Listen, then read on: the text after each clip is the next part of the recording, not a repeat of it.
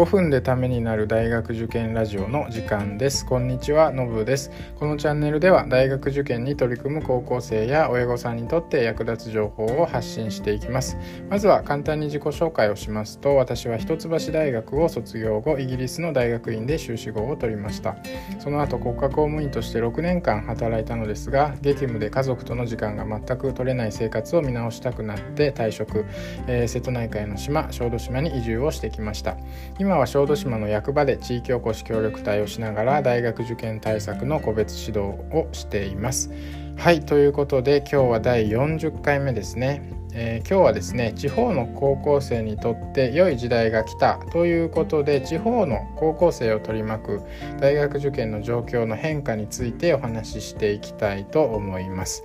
はいえー、以前の放送でですね地方の高校生は不利なのかというテーマを取り上げた時に、まあ、地方の高校生どうしても都会と比べると、まあ、不利なところがあるよねという話をしました、まあ、確かに不利なことは不利なんですけどそれでもですね私が受験生だった、まあ、15年とか20年前と今とではですね状況は大きく変わったのかなと思っています。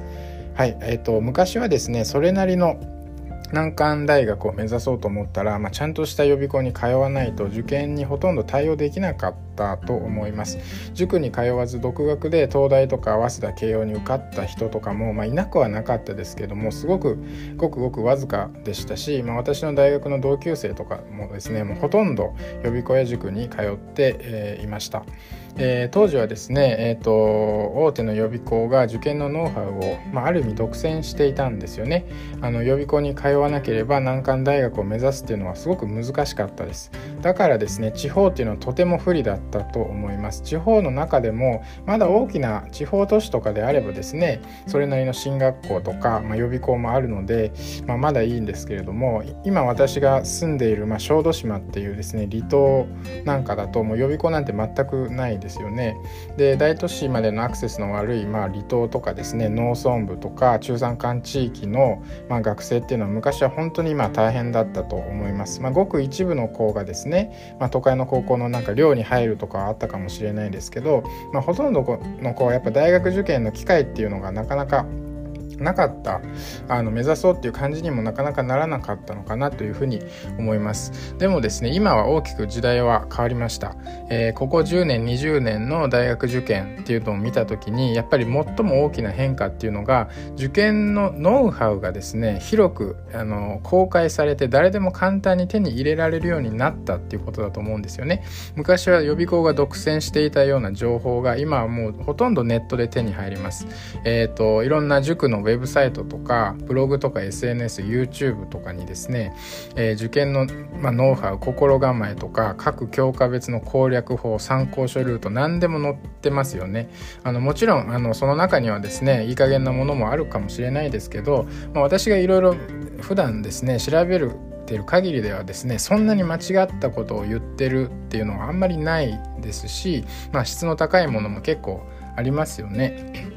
なのでネットで調べればですね本当にあの調べれば調べるほど詳しくなることができます。あの参考書の質っていうのもすごく上がってきていてあの昔だったら本当に予備校が作ったオリジナルテキストでそれに沿って勉強しなきゃいけなかったのが今はもう市販の参考書でほとんど網羅できるようになりました。スタディサプリとか YouTube で一流の講師の授業っていうのも家で受けられるようになりましたしまあなんならオンライン個別指導とかですねそういう機会もあのもうそんなにお金をかけなくてもですね得られるようになってきました。だからですねまあ何が言いたいのかというとですねこの学習環境の変化っていうのが地方の高校生にとってはすごく追い風になっているっていうことですね。もう本人のやる気さえあれば地方にいても都会の高校生と十分互角に戦えるとやっぱ思います。だからこそですね頑張ってほしいと切に願っています。まあそうは言ってもですねまあ現実にはですね、まあ、目に見えない壁っていうのがいろいろあって、まあ、地方の高校生が突き抜けられない要因とかですね。あまあ実際にはあるんだろうなとは思います。ライバルが少ないとかですね。あの自習室とかそういう勉強する機会が整ってないとか経済的な理由とかですね。いろいろあるかもしれないですけどただこの時代の大きな変化を捉えると地方の高校生っていうのはもっともっと高みを目指せるはずですし少なくとも情報っていう意味では格差はもうかなり少なくなってきているのであの昔よりずっと可能性は開かれているというふうに思っています。それでですねなぜ私が地方でですねあのそれも小豆島っていう離島、まあ、条件不利地域でですね塾をしているかっていうと、まあ、こういった時代の変化があるからですよね。あの実際私の塾には結構ガッツがあって頑張ってくれる生徒さん集まってきてくれてます。あの私自身大手の予備校とかで働いてるわけではないですけれどもそういうネット上の情報とか市販の参考書とかピックアップしてあげてですね合格のためのスケジュールとか戦略とかを作ってあげたらそれに沿ってすごく伸びてくれるし私もあのそういうあの指導する中で手応えを感じてるんですよね。だからあの私も嬉しいしあの大きなやりかやりがいを感じています。はい。ということで、えー、今日は地方の高校生にとっては良い時代が来た。ということでお話をさせていただきました。